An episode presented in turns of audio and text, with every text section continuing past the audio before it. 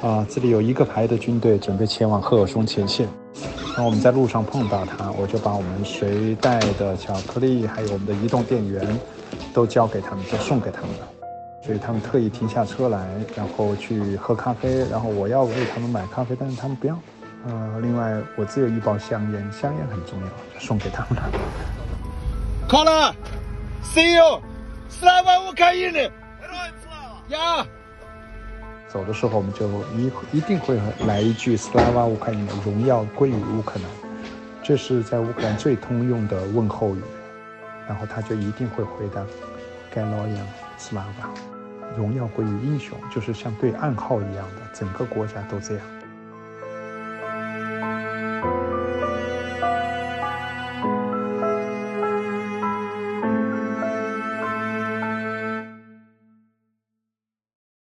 Hello，听众朋友们，大家好，欢迎收听这一期的世界 On Air，我是 Bianca 卓贤。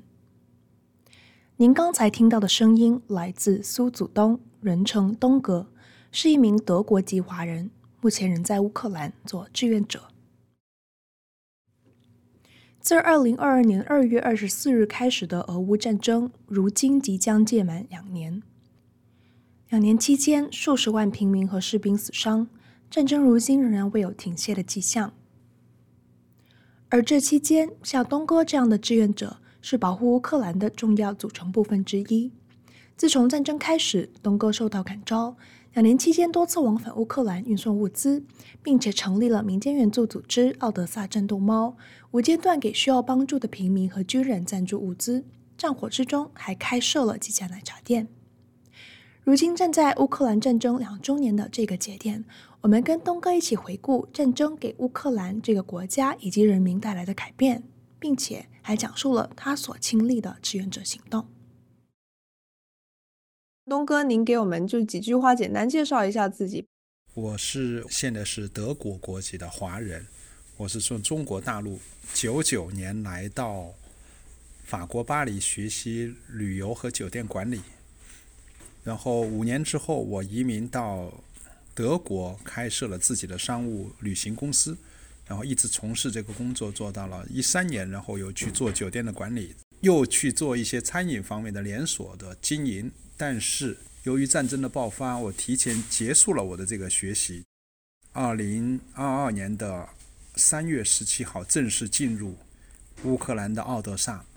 呃，跟这边的华人兄弟呀、还有乌克兰的这些会讲中文的孩子们，就是我们聘请的这样的志愿者，我们付他工资，我们是没有工资的，这样一直坚持到现在。啊、呃，就是今年的三月十七号，对我来说就是两年，而对于乌克兰人来说是整整的两年的抗战了。能够坚持到现在，我也我也觉得是蛮骄傲、蛮佩服自己，还有身边的这些朋友们。嗯，东哥，您那个现在的地地区地点在哪里？我现在在乌克兰的边界城市，我们在过去一个小时不到就进入了波兰，这个波兰边境叫梅迪卡或者热舒夫这个城市，呃，部署了美国的爱国者导弹的地方。那么我们这个城市叫利沃夫，是位于乌克兰西部边境的一个非常重要的中古城市。我看您跟我说今天一整天都在开车赶来利沃夫嘛，那为什么？要过来利沃夫这边，最近在这边忙什么？我们今天是走了八百公里吧，十二个小时开车。今天特别轻松，是因为我的我们培养的就是一起成长的这些乌克兰的年轻人，两个两个人帮我轮流开车，所以非常轻松。我们为什么要回到这里呢？因为是我们的这个战斗猫我们赞助的一个公益奶茶店，我们要在这里有新的一个第四个连锁店，我们要在这个城市呃做这个台湾奶茶店。所以最近呃每天都还是很忙哈，特别的忙，从晚上睡觉都在梦里面，会经常被这个俄罗斯的无人机和导弹惊醒。我等一下看一个，给你看一个东西，如果你看得到，就知道我手机上每天会显示什么地方、什么地区，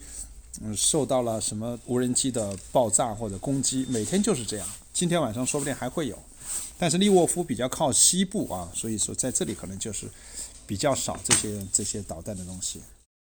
快要到了您正式进入乌克兰的两年的这个节点了。其实这个也差不多是我们大家公众记得的俄罗斯入侵乌克兰的两年的这个节点嘛，因为是在二零二二年的二月份的时候。就是您还记得您当时候在哪里吗？然后听到这个消息的第一反应是什么？因为本身我们家里啊，就是三代都是军人。所以当时我是我已经退役了嘛，我在英国的伦敦跟我的同乡在学习这个湖南湖南菜的这个 这个连锁经营。爆战争爆发以后，其实我当时是没有什么反应的，就是说觉得是一个很小的局部的，但是我一直关注，那我也不知道怎么去帮他。但是看到那个视频的电视里面的转播呀，老百姓逃难呢。那我当然会心生感动，就是每一个人都有一个最基本的反应，我们怎么办？或者说有跟我有什么关系？所以我就利用自己的车，我就带着自己的奔驰车，七座的，就直接买了很多东西，告诉我身边最亲密的几个朋友，告诉他如果有什么事情发生，你们应该怎么帮我去通知我的家人干嘛？那我就开车去了波兰的边境。呃，有两次这样的救援是帮助乌克兰人逃到，就是避难到德国的他们的朋友啊，或者华沙这样的地方，送他们到达一个地点。嗯最初的反应就是提供一些自己能够帮助吧，就是能够达得到的帮助。这就是我最初的反应，就是做一点点事情。然后就是从二月份，呃，有最初的这个援助到您就是三月份，您说是正式开始就是。呃，更加长的往来，呃，这个又是经历了一个怎么样的过程呢？乌克兰这个国家很奇幻，就像任何一个美丽的地方一样。你第一次去，可能你没有什么感觉，但是那边当地的人呢，那些干净的人，那些纯净的人感染了我。我接送他们的时候，他们都彬彬有礼，穿得衣着得体，然后在路上呢。呃，遇到什么麦当劳、肯德基啊，我要帮他们买单呢，他们也主动帮我买单，就是让我来感谢我。虽然没有支付什么，我也不需要钱，但他们这种素质啊和这种文明程度感染了我，让我心生好奇，就是我我我要去看一下这个国家。就刚好是在乌克兰的奥德萨有一位华人朋友叫王吉贤，呃，那个小兄弟，北京的，我也不认识他，是从网上 YouTube。油管上看到他一直在说这个俄罗斯就是侵略的事情，所以我就想过去多一个兄弟帮他挡子弹吧。所以一点好奇，又加上强烈的这种这种正义感，再加上那位兄弟的感召，所以我就去了奥德萨。所以就是您一开始就是去的奥德萨这个城市？对，第一站就是去的奥德萨。但是当时帮助他们救援的时候，并没有进入乌克兰的边界，只是在边境上面。帮他们运送了两批这样的难民，就是十几个，我都有这个照片呢。到现在还有很多联系，这些孩子啊，这些爸爸妈妈啊，妈妈和老人家都有联系。嗯，那从就是一开始这个比较呃简单直接的这些运送难民的这些工作，到您后来就是应该是更加投入了吧，是吧？就是志愿的工作上面，您每年就是过去的两两年有多少时间在乌克兰？多少时间？在回到家，对，所以你这个问题问得很好。每次问到这里，我就要把我的护照打开，像这种护照这样打开，然后就看后面的过境章，因为每一次都要盖一个章。因为虽然我们是德国护照可以进进入，但是它都要盖边境章，它不是欧盟嘛。所以我现在数一下啊，啊，要二十二次，光正规的进入这个进入这个城市，也差不多刚好跟两年十二十四个月是非常相近的。就因为我是三月份进去的嘛，嗯，基本上是平均每个月至少一次。嗯，像这个月我肯定要两次，就二月份我至少是两次进入。那您平均就是呃一个月进去一次会待多久？德国国籍入境它是每年可以待一百八十天的那个规定。所以你不能超过一百八十天。问题是这个国家打起仗来，他也没有管这些规定了。你只要帮助到他，他也是非常灵活的处理。所以有一次我完全第一年我完全超过了这个时间，又没有罚款，就直接要我签一个名，就因为我们国家同你是来帮助我们的，所以同意你进出啊，就是一个月基本上有去一趟我要待两个星期左右，然后就马上回来，然后又募集资金和物资，然后又进入这个国家，是这样的。您每个月都是开车往返吗？全部，因为整个战争，这个国家已经没有了航空，嗯，就是民用航空已经没有了，连军用飞机你都很少看到，因为乌乌克兰很弱，到现在很多援助都没有进去，特别是空军、海军都没有了，只有汽车交通、大巴啊、呃、民用车辆和特殊的那种大的那种货车运输是有的，就是全部是公路、铁路交通是曾经一度已经瘫痪了啊、呃，但是现在开始正常。后方啊，前方还是不行。那您开过去要多久啊？开一次带着我每次开要带上干粮、被子和食物 这些东西，还有水壶，嗯、至少三天。就是我来回要一个星期。嗯、就是你真正做事在那个地方，你是七天可以做事情，光路上的时间你来回要六天，两千五百公里。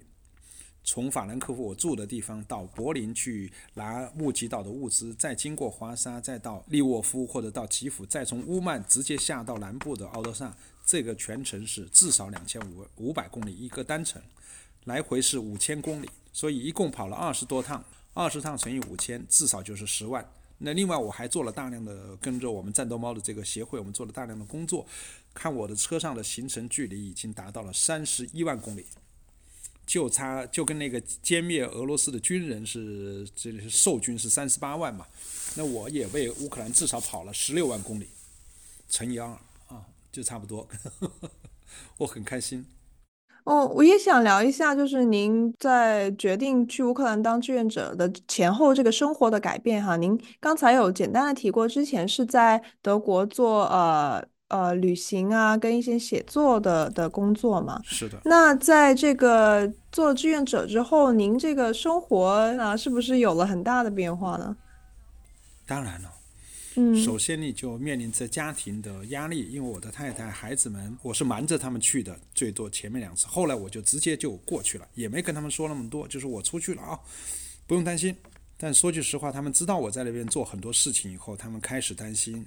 很关切，也希望我不要再去，甚至也我太太跟我吵架呀，也有发生很多争吵的事情。就是你没有必要嘛，你要这样做干什么？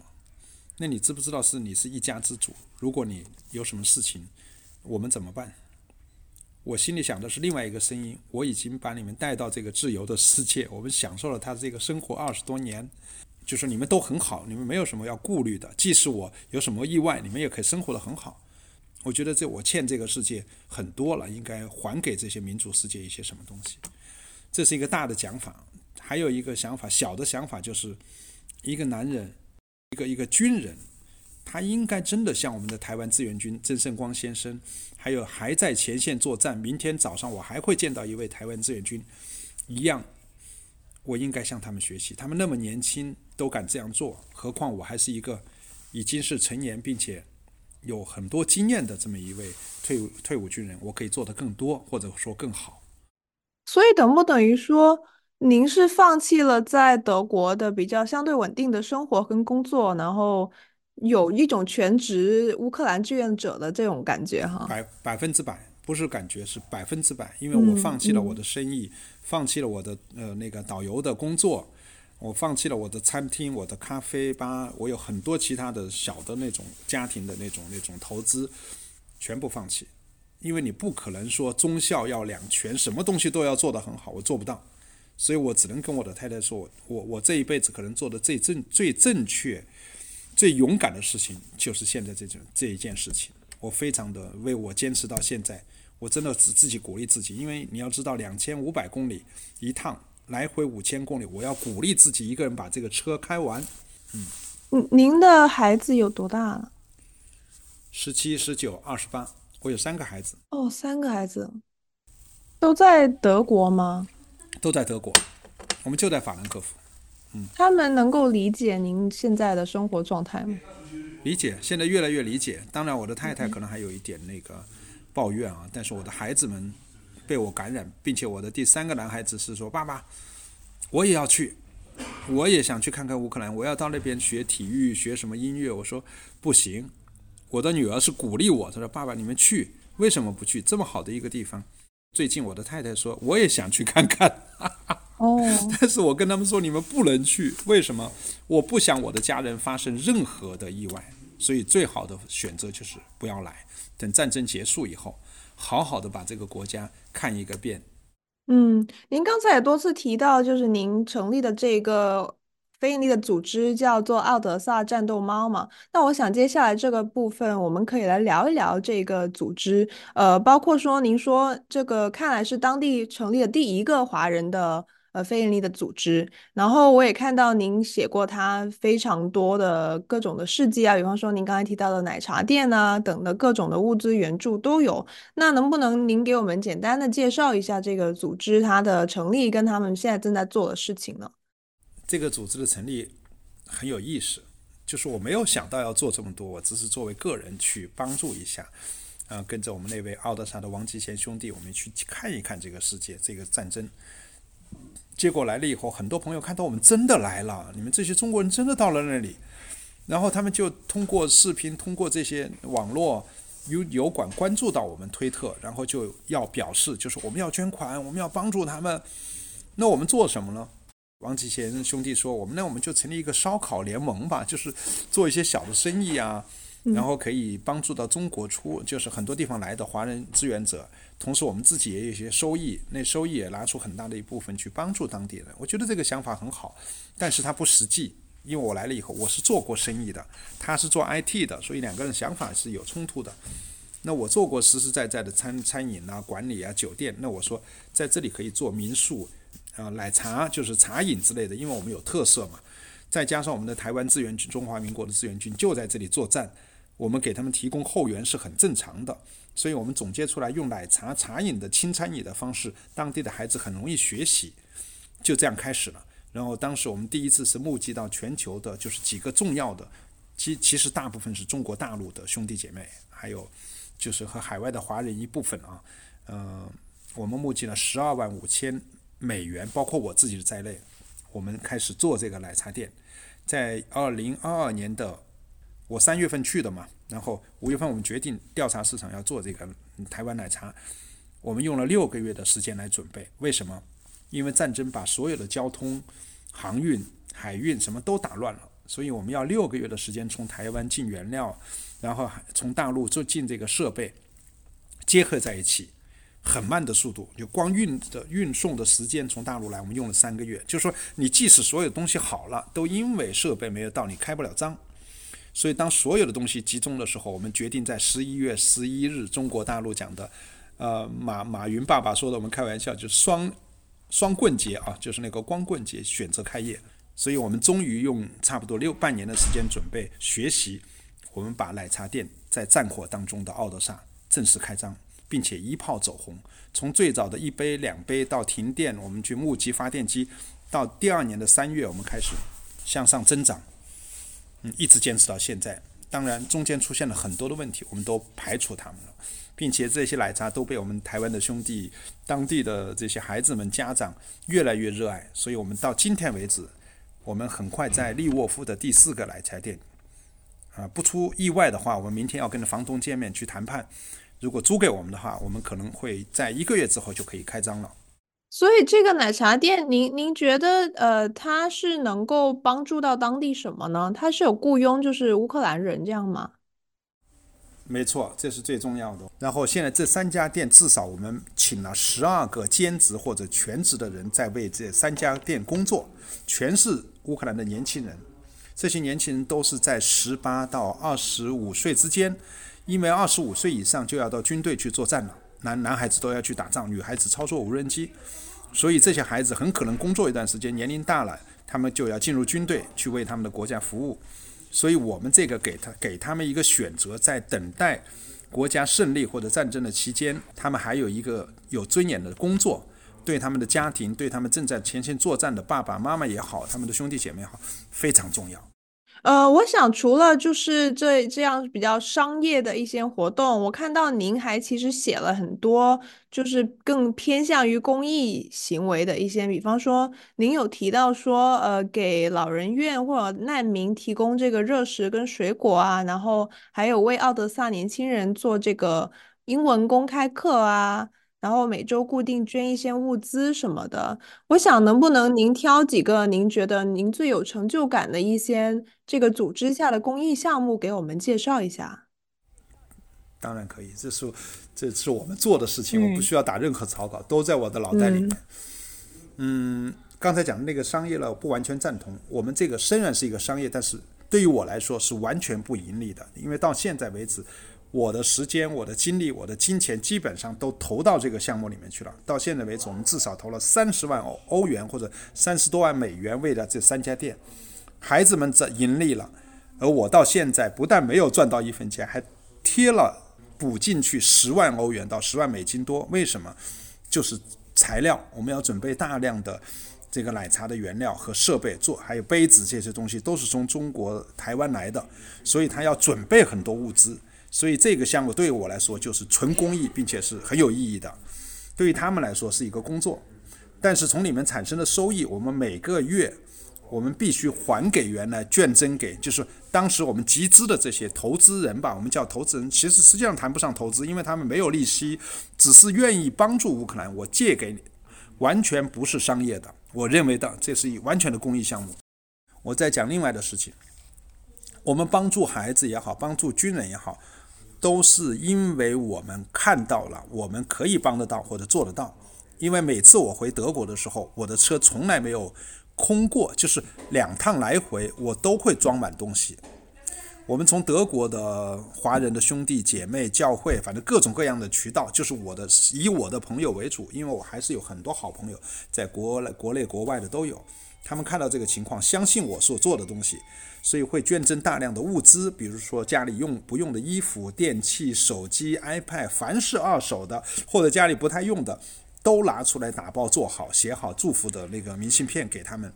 然后我就装在车里面，这是一部分。但是还有一部分是移动电源，战士们穿的那个好的鞋子非常重要，防弹衣、头盔，北约的军品店和市面上亚马逊可以买得到的东西，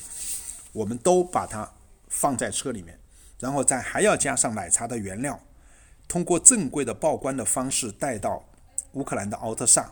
在中间，我们又发现了很多事情，比如说我们在运送的途中看到那些老奶奶、老爷爷兵、妈妈兵、奶奶兵，就是军人了，他们都带着枪在路上站岗。我们看到他们穿的东西也不行，用的东西也不行，电源也不够，所以就有很多其他的工艺就产生了。最令我感动的事情就是，有一次我运送完所有的物资以后，从敖德萨穿过巴尔喀千山。回到那个捷克斯洛伐克边界的路上，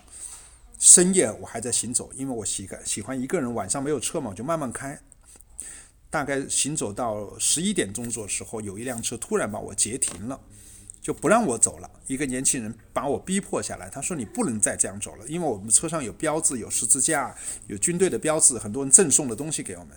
他说：“你是来帮助我们国家的，这么晚了你还在开车，太危险了。”你一定要跟我来，就把我带，连拖车那个那个奔驰车都给我带到附近的酒店，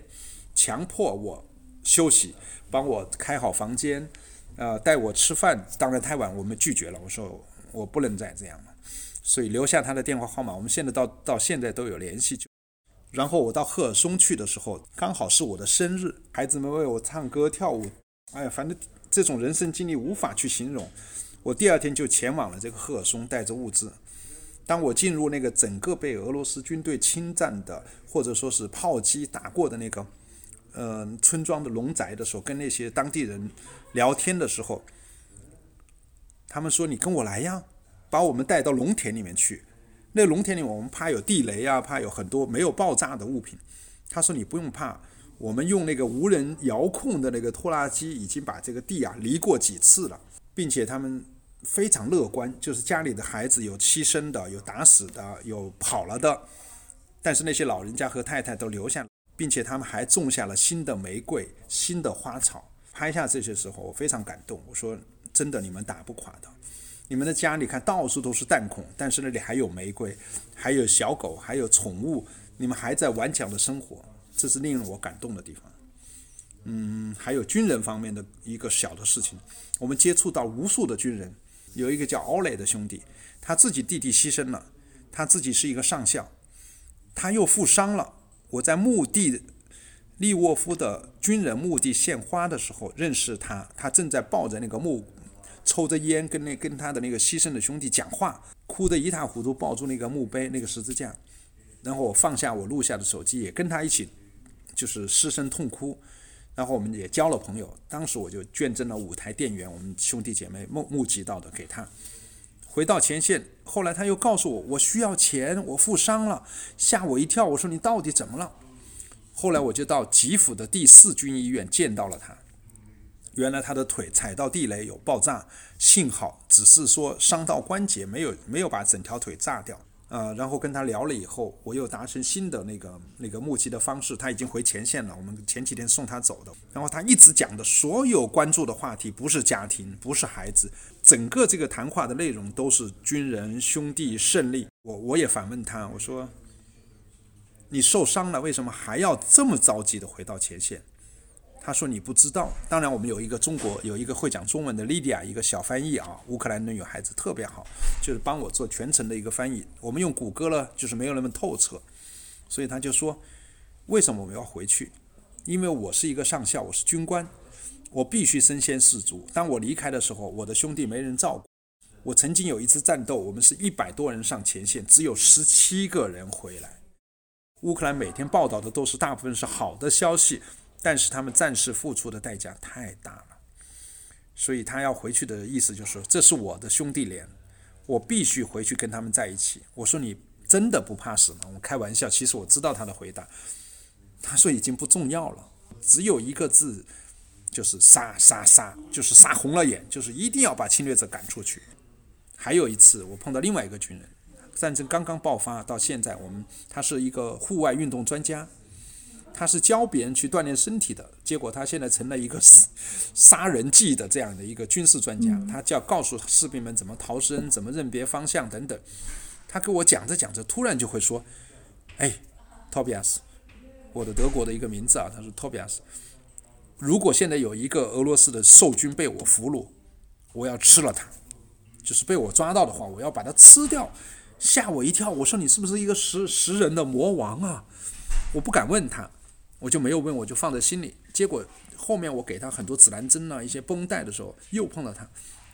他居然跟我说，我还是要吃掉他们。就是他会莫名其妙的，不是我问了他这个问题，我根本没问他。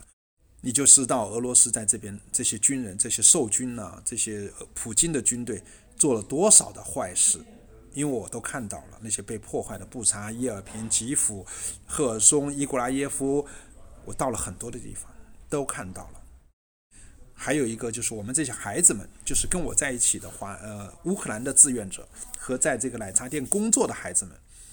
他们给我的感觉根本不像在战争当中的这种状态。不是说他们不知道，而是他们每天都穿得衣着得体，很健康、很欢悦、很愉悦的来工作，非常负责任的把每一杯奶茶打得很好，并且提出很多好的建议。我们在德国在很多地方工作过或者用过这些工人，一般都会有。不太好的行为，比如说多找客人要点小费啊，或者说你自己留一点呢、啊，反正他们有各种的问题，到哪里都一样。但是在乌克兰真的没有，他们很认真的工作，非常的虚心的学习，这是让我特别愿意在这个国家的原因。对，我还想。问的一点就是，您其实讲述了很多您在过去这两年期间接触乌克兰不同的群体，从呃军人，您讲了很多，到平民，到呃军人的家属，呃这些不同的群体，到孩子哈，您觉得有没有感受到他们就是这两年间的情绪啊，或者状态有一些什么样的改变？当然，这是肯定有的。一个国家平静的生活，老百姓平静的生活，突然有一有一群强盗或者罪犯进来烧杀抢掠，然后拍拍屁股就想跑。我是二十多趟亲眼见证了他们的心理变化。可能刚开始的时候他们是逃亡。我在那个梅迪卡那个边界看到的乌泱乌泱的乌克兰人抱着，就是老人孩子多了，抱着宠物，抱着孩子，推着东西，拖儿带女的推出来的时候。那个感觉就是我们在一战、二战的电影里面看到的逃难，就感觉到很惊慌失措，但是他们不乱来，也不喊叫，就是我感觉他们很没有办法，就是说很无奈。再到后面经历的时候，是大量的乌克兰人在经历半年几个月以后，他们发现，哎，我们顶住了，我们的总统、我们的军人都在作战，我们没有逃跑，我们还需要我回去看我的丈夫、我的爸爸、我的儿子，所以开始大量的难民又回到乌克兰，所以去最早的时候差不多一千万的难民，到现在可能在德国只有几十万，其他地方加出来，整个加起来只占据它的十分之一或者十分之二，就是只有一两百万的难民在全世界或者在德国这些地方，大部分都回去了，这是一个变化，心理上的变化，对这个国家的信任程度，对军队，对这些这些前线作战的将军们，他们的信心越来越强。最能够打动或者动摇他们的信心，是来自于这些推特网络，他们自己的消息真假都有。他们一看，啊，美国总统来了，他们就觉得哎，信心很足。当他们离开的时候，说没有援助的时候，像最近是吧，他又下来了，这个是非常明显。他们觉得自己如果单凭乌克兰是不可能打赢这场战争的，所以军事援助、外援，包括我们这些志愿者，他们是非常需要的，并且对我们这些人从开始的怀疑、问号。到现在主动看到我们，小孩子都会说太感谢我们，就用他们家口又上来跟我们拥抱，甚至给鲜花、给吃的给我们，好像我们就是作战的战士一样的。整个国家已经随着教育和宣传和俄罗斯的退败，已经感觉到胜利在望，但是牺牲的这个代价还是要付出来的。这个国家已经完全接受了这种状态，所以到现在这样说吧，从惊慌失措到无奈，再到。啊，回来再到充满希望、坚定信心，到最后一定要打败打败这个侵略者。他经过了一个人的正常的一个反应，从怕到不怕，到坚决去战胜他。嗯，整个国家来说的话，有没有就是一些比较严重的前线的战区，跟已经相对恢复和平了的一些地方？呃，其实还没有。他虽然战线在在那个焦灼的作战，像赫尔松被收回，但是。后来又发了大水，就是故意把那个坝炸掉。我刚好在那边，就是送完物资，第二天他们就炸那个坝了。不能完全说是真正意义上的收回，只是说你的战线推进了。但是俄罗斯的导弹、无人机它继续可以打到你们来，轰炸那些民用的设施，所以那个地方成了一个死亡地带，房子没有，空无一人，所有的动物被炸死。所以这一种胜利不能叫胜利，我个人认为啊，只是说战线推进了，收复了部分地方。但是离真正意义上的胜利，真的还有很大的距离。嗯，您在过去这两年期间有没有自就自身经历过特别危险的一些情况？比方说离这个爆炸地方很近啊？当然，嗯，当然，当然。嗯，首先我们在敖德萨，我们就我亲眼见到了导弹，啊、呃，无人机在我的头上掠过。当然他们是炸了一些油站啊、港口啊。呃，到最后这个导弹落在我们的猫咪奶茶店的四百米的那个大教堂，奥德萨的大就被打打了一个大洞嘛。我们都在那个地方，经常晚上或者白天听到这种警报，从开始害怕到现在已经司空见惯了。最危险的一次是我去赫尔松去送那个粮食啊，联合国给我们一个任务，送一些粮食转送过去。然后我们到了孤儿院，到了前线的居民区。大概我正在我们看那个被炸的超市的时候，炮弹就在我们大概一公里的地方，就是频繁的爆炸。我们也也录了视频的，梆梆梆梆，就在我们旁边响开。当然他们不是针对我们，但是我在想，如果是无人机，俄罗斯的军队受军它足够的话，我们肯定被干掉。因为无人机它是可以自动的，可以找到这个就就察打一体嘛，就侦察和打击它是可以自动化的，后在后面有人操作。因为现在在前线。打的就是无人机和高科技、无人艇、无人机，所以现在敌方就是侵略者的无人机也增加了，那么这一边的正义的这一方也增加了，双方都在比科技的实力。所以现在我在匆忙的到那些地方去，再到那些特别前线，我当时是离那个第聂伯河的左岸，就是两公里的距离，就是我们再过去就是俄罗斯控制的，过了那条河就是，我们再到那个地方去，是要被无人机灭掉的。非常危险，因为我们现在无人机的部队的那个兄弟们接受我们捐赠的那个那个无人机和移动电源的，他们自己就经常被无人机袭击，现在反过来打击到乌军的无人机操作员，非常厉害。这是我最危险的一次，就是导弹就在我的旁边落下来。然后在敖德萨我们的夜晚，亲眼多次亲眼看到空中的那种防空炮和对打的那种状况，好像过年过节的鞭炮一样的，并且硝烟那种烧焦了的那种味道，晚上已经飘到我们的房子里面，我跟我们的华人兄弟都感受到了。其他即使看到了、听到了，还是离我们很远。让我最惊讶的是，乌克兰的华人有这么多。呃，您可以讲一下您都是怎么样就是认识彼此的吗？哦，华人很多，但是主要的华人是在那里边做生意的。比如说敖德萨，它有一个七公里市场，嗯、有几百户这样的商户在那边做生意。我也看到了很多卖钓鱼竿呐、啊，各种各样的小商品的多的是。嗯、这是一类，我跟他并没有交集，只是去买东西，买一些物资，我们就简单的聊一聊。还有一类是留留学生，因为乌克兰的留学。呃，是很大的一个市场，很多华人孩子在这里学习，从最早的逃亡到现在回流，我跟他们的交集也不多，只是认识几个。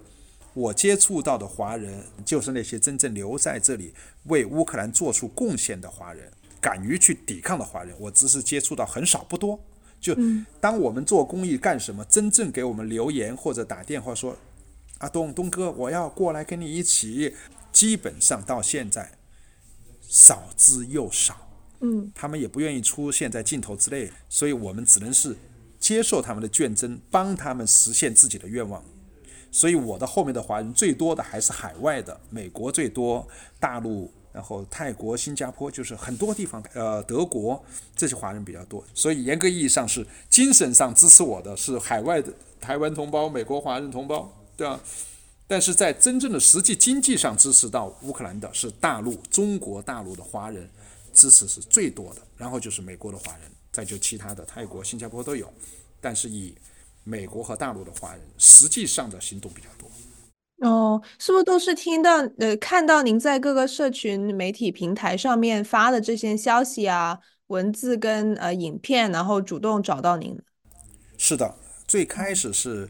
呃王吉贤、吉利，就是很多在这里的乌克兰人，他们来讲，然后我参与他们的。这个频道的讨论呐，还有反正很多当地的这些华人和乌克兰会讲中文的一些朋友们介绍到我，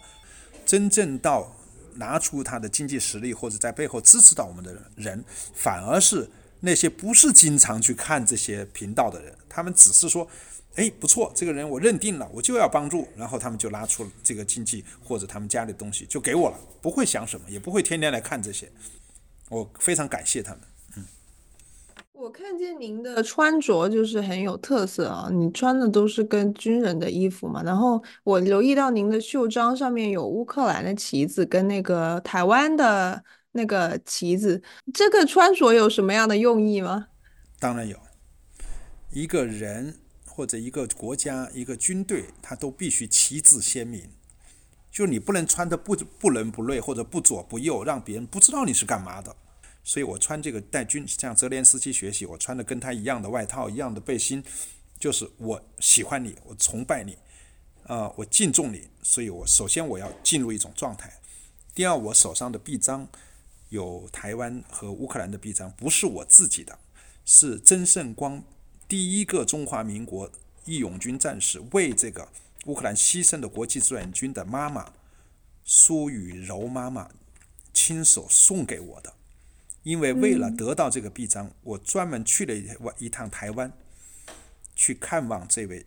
看望他的家人。在二零二三年的四月份，我去了台湾十三天，机票当时来回是差不多两千欧元，然后还有其他的开支啊，干嘛差不多我用了三千多欧元吧。所以我在这里要要要特别感谢苏妈妈给我的，就是给我的这个臂章，也感谢台湾。台湾的这些年轻的孩子，大概有十几个这样的年轻的志愿军，前后来到这个国家，现在还有几位在这里，至少我又知道两位，明天早上我要见一位，还有一个 Cam，他还在前线作战，所以这个臂章来之不易，也是表明了我的态度，我就是跟乌克兰人在一起。是我们往前看哦，您觉得这个战争？可能还会持续多久？然后，如果它还会持续一段时间的话，您觉得您会坚持做这个志愿的这个行动吗？第一个问题，战争像现在这种打法，再加上今年这个选举年的很多不确定的因素，好的方面，它可能因为选举向好的方面发展，会终止这场战争，会不管以什么形式，会达成一种妥协也好，彻底胜利也好。俄罗斯肯定是必败的。那么现在有问题，有有这个争议的地方，会由联合国军或者北约的军队临时来，就是联合国派一支和平部队临时来形成一个真空地带，先暂时达成和平。这是我的理解。那么，普京政府就是这个回这个这个虚伪的独裁的东西，他必须下台。这是我的判断。今年会很好的解决这个问题。但是如果邪恶的势力越来越多的帮凶组成一个团队来对抗这个民主世界，这个战争还会打，就会像当年的以前日本人侵略我们的祖国家一样，八年、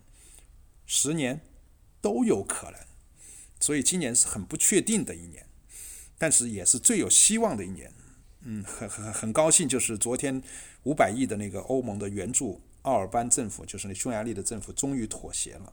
然后美国的六百亿会通过，这些是非常好的消息。如果会通过的话，呃，但是我能够坚持到现在，就是你的第二个问题，会不会坚持下去？这是毫无疑问的，不管前面会发生什么，或者我会经历什么。我已经铁定了心要跟着这个国家同生共死。哦，那那您跟那个乌克兰的情谊，没想到已经这么深厚啊。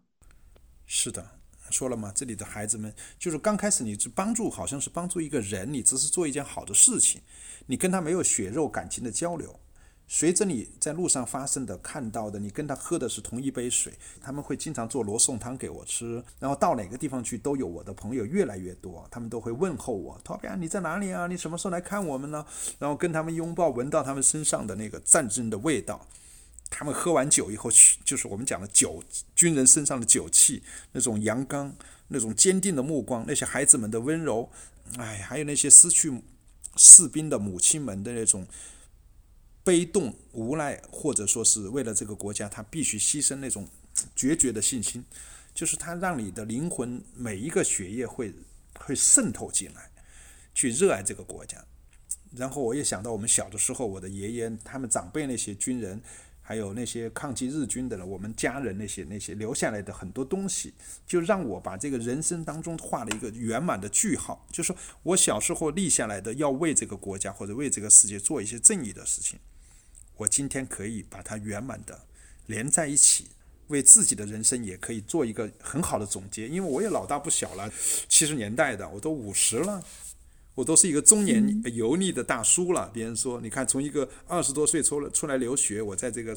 欧洲待了二十多年了，一转眼回头一看，我的人生已经过半了。但是就因为俄乌战争彻底改变了我，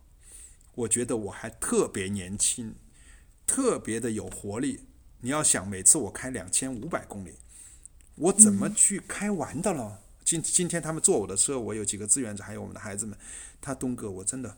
我都不难以理解。你看他们一开车，你就要睡觉。现你开车的时候，你要经历什么样的事状况？我还带着被子，带着东西，就是我不会去住酒店的，我舍不得，我哪里那么多钱去住那些高级的地方？除非有朋友帮我们订好，有很多朋友帮我们订酒店赞助我们，那我就可以休息一下。所以我我自己觉得我身上的力量就是完全跟原来不同。以前我走一两百公里就要喝咖啡呀、吹牛啊，下来休息一下。现在我一口气一天最多休息上卫生间两次到三次，一千公里分分钟跑下来。嗯，并且很感谢台湾的，呃，在法兰克福教会的陈牧师，呃，他每次为我出征之前会祈祷，虽然我还不是教徒啊，我在学习那个受洗班，他都鼓励我，每次都为我搭在肩头，呃，为我全体的那个华人的大陆的中国的各个地方来的都为我做一个祈祷，所以我开始去接受一些教义啊。所以他们叫我亲切的叫我东哥，你是一个布道，就是一个行道者，就是你还没有学到什么很多书本上的知识，也不懂圣经，就是没有看过，但是你一直在做圣经上要求做的事情，我就这样做，做到我看到光，看到方向，所以我现在越来越开阔眼界，我觉得前面有一种无形的东西在不断的引导我，所以在我的车上有一本陈牧师给我的一本书，叫《新生命》，就是人的新的生命。我走到了一个瓶颈，到了五十的时候，我不知道怎么走。家庭也很好，什么都很好，我还要为什么呢？难道就是这样一步一步的变老，然后去到另外一个世界吗？也不知道有没有。现在他打开了另外一个缺口，通过俄乌战争，让我看到了人是可以像火箭一样的一级、二级、三级的去去喷发、去爆发自己的生命力，让自己有新的追求和新的意义，太棒了。节目结束之前提醒大家，世界有 near 播客目前在 Apple Podcast、Google Podcast、Spotify、Pocket Cast、Radio Public 均可收听。欢迎在各平台追踪我们，及时获取节目更新通知。想要联络我们的听众，也欢迎给制作人发邮件，邮箱地址请见节目详情页面。期待看到你的来信和留言。